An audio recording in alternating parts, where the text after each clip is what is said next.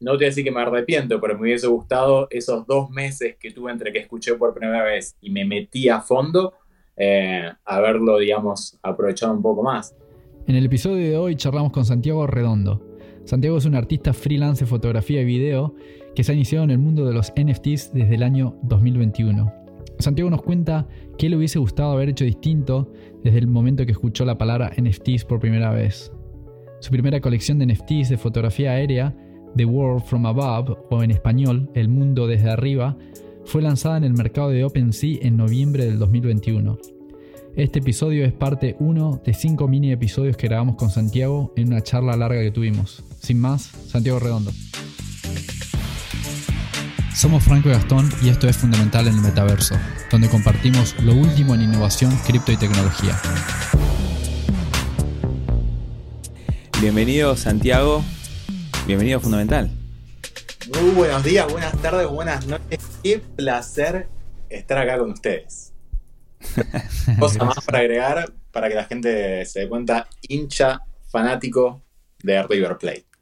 Es verdad, ¿cómo no dije eso, no? O sea, básicamente estás eh, llevando la remera de River en este momento. Me acabo de dar cuenta eh, que hay un koala en esa, esa remera de River. ¿Qué onda? Explícame, Una filial de, de Melbourne y mira, ya nos podemos hablar del metaverso. Te digo que estoy a punto de lanzar una colección de, de TNK de, de koalas riverplatenses en. ¿Tenés cuántos millones de seguidores por ahí? En, Argentina debe ser por lo menos la mitad del país, ¿no? Tenemos el, el 51% seguro. Hey Santi, eh, es un placer para nosotros eh, tenerte acá. ¿En qué andás básicamente? ¿Estás dedicando full time al, mundo del arte y de la fotografía, del video y, estás viviendo de tus, NFTs? Sí, empecé em, hace unos meses ya a dedicarme freelance a, lo que me gusta hacer, que es fotografía y, video. Em, hace unos meses, eh, hará siete u ocho, escuché por primera vez la palabra NFT y creo que la escuché de parte tuya, eh, Franco. Eh, y un par de meses más tarde, eh, te diría que hace seis meses, fue que en verdad me puse a, investigar y a hacer conexiones con la comunidad, estar activo en Twitter, leer un poco más. Y para ser sincero, creo que ya, no te voy a decir que me arrepiento, pero me hubiese gustado esos dos meses que tuve entre que escuché por primera vez y me metí a fondo, haberlo, digamos, aprovechado un poco más porque es un mundo que, cambia tan rápido y evoluciona tan drásticamente que, está bueno entrar en el momento justo. Y como siempre decimos o siempre escuchamos, estamos temprano, pero mientras más temprano estemos, mejor todavía. sí, exactamente. Hay una frase que dice, la, el momento perfecto fue hace cinco años, el, o diez, podrías decir. El segundo momento es ahora. O sea que nunca es tarde, todavía estamos temprano en este mundo y es una tecnología que recién está es relativamente nueva. Sí, creo que, aprender la tecnología es siempre fundamental. Me hace mucho decir la palabra fundamental. ¿Cuántas podcast soy? El sponsor número uno a toda persona. Yo digo fundamental, eso es fundamental. Eh, pero sí, eso es, es vital, es clave. Y, y también, como todo en la vida, digamos, hacer conexiones. Si vos vas a entrar de una al mundo de los NFTs y no estás muy al tanto de la tecnología o no conoces gente y ya a la primera, segunda semana querés eh, generar ventas o lanzar colecciones, es algo que capaz que no funcione directamente y está bueno como todo tomarse el tiempo para en verdad eh, testear las aguas, ¿no? Eh, ver, digamos, cómo se maneja la gente, ver cómo está el mercado, si hay una saturación de fotografías y capaz que puedes innovar eh, con video o puedes innovar con algún otro tipo de, eh, de contenido que no esté, no esté tan, tan en oferta. Entonces creo que eso siempre es, eh, es importante. nos pasa que cuando vemos algo nuevo y capaz que vemos otra gente que está generando ventas o ves tweets de gente que vendió tanto una pieza por tanto dinero como que ya querés lanzar ya y querés, viste, vender, pero en verdad creo que es importante tomarte el tiempo y decir, bueno, ¿cómo quiero que, eh, cuál quiero que sea mi legado en este espacio de acá a unos años? O sea, ¿por qué quiero que la gente me conozca? ¿Porque me mandé de una sola a vender o porque en verdad estoy eh, trayendo un contenido o algo que es eh, innovador y que es único. Me parece que, eso está bueno buscarle la vuelta y tomarse esos dos meses, tres meses o mismo, hay gente que lo hacen dos, tres semanas, si eso es suficiente para vos y ya tenés esas preguntas, respuestas, ahí ya es momento de, trabajar en la parte artística.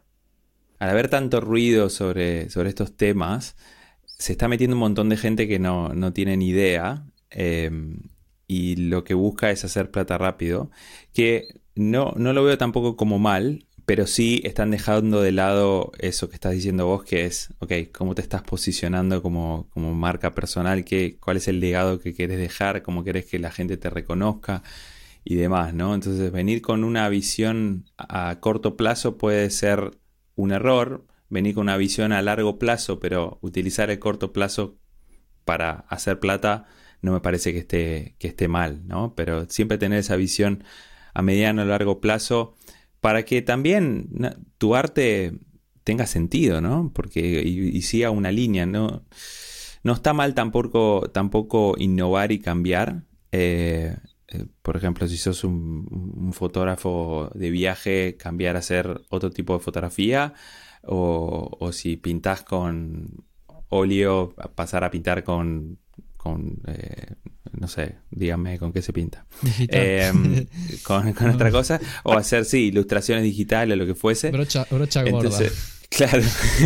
Entonces, em, yo no digo que esté mal cambiar, pero sí saber al menos que, que, el concepto de tu, de tu trabajo, que la esencia de tu trabajo eh, cuando, lo, cuando vean una pieza de una colección tuya o que digan, ah, este es de Santi, ¿no?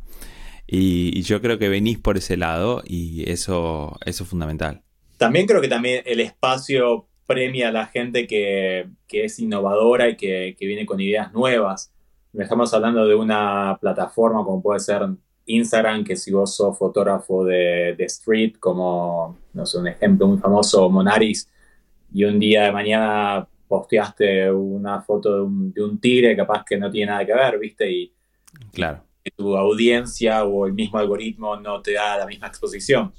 Yo creo que acá puedes empezar haciendo algo que es lo que venía haciendo hace mucho tiempo, como por ejemplo la fotografía aérea con drones en mi caso, que fue la colección que yo lancé, pero también el día de mañana ya pensando eh, para qué lado quiero llevar mi arte también, porque a medida que vas eh, interactuando con otra gente, eh, viendo ideas nuevas, tomando inspiración de otra gente y también definiendo qué es lo que hace falta en el mercado, porque es una forma de diferenciarte, ahí puedes venir con un nuevo concepto que no solo satisfaga las demandas del mercado, pero sino que también te haga sentir a vos orgulloso de lo que estás haciendo.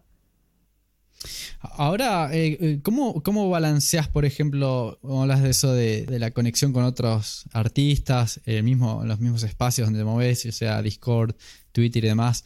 ¿Cómo encontrás el balance eh, en crear y a su vez también participar y, hacer toda la parte comunitaria, vamos a estar metido en todo eso? El multitasking no existe.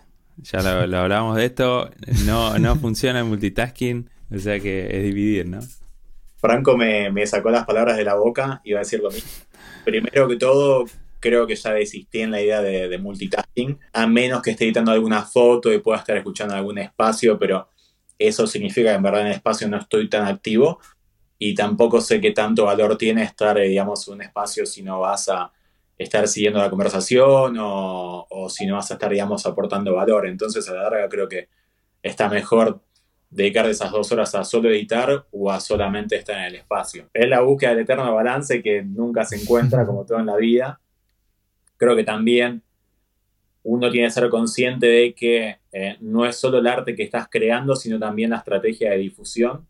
Y por mi parte, durante esas dos semanas que yo planeé eh, lanzar mi colección, obviamente pasé bastante más tiempo en, en Twitter, eh, porque también creé mucho más contenido en relación a mi colección y, y quería buscar la mejor manera de llegar a la mayor cantidad de gente posible eh, al día del lanzamiento.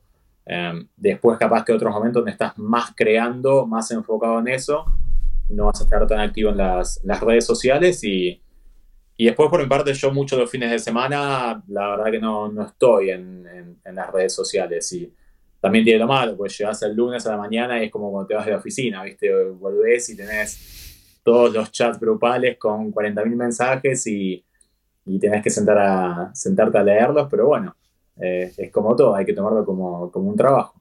Sí, yo creo que también cada persona, eh, ese es un proceso personal, ¿no? Cada persona tiene su, su manera y sabe cuál es la manera que más le funciona, ¿no? Entonces, también eso, ¿no? Ser consciente, si sabes que, que, que, no puedes hacer multitasking, no lo hagas, porque básicamente estás haciendo las cosas por la mitad.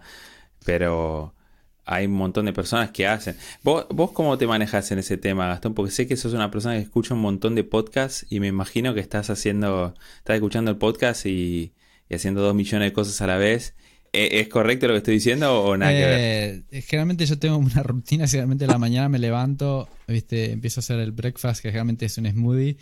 Eh, y bueno, ahí escucho poner un episodio, medio episodio de algo. El multitasking no me sirve a mí tampoco, o sea, a veces estar escuchando tampoco 3, 4, 5 podcasts está bueno, pero es solamente información, entonces después al punto de decir, bueno, en qué momento también aplico y, hago algo, ¿no? Hay, hay un estudio o algo que dice que creo solo un, 2 o 3% de la población mundial en verdad está capacitada para hacer multitasking. Claro, es una de ellas. No ese 2%. Claramente no entramos ahí, no entramos ahí. Si tenés ganas de conectar con Santiago, encontrarlo en Instagram, Twitter o YouTube bajo el nombre arroba sgrvisuals o visita la descripción de este podcast para encontrar todos los links. Y llegamos al final de este episodio. Muchísimas gracias por escucharnos. Si lo disfrutaste, compartilo con amigos y amigas para que el conocimiento se multiplique. Para no perderte ningún episodio y estar al día con las últimas novedades, suscríbete al podcast y seguinos en nuestras redes sociales. Te esperamos en la próxima.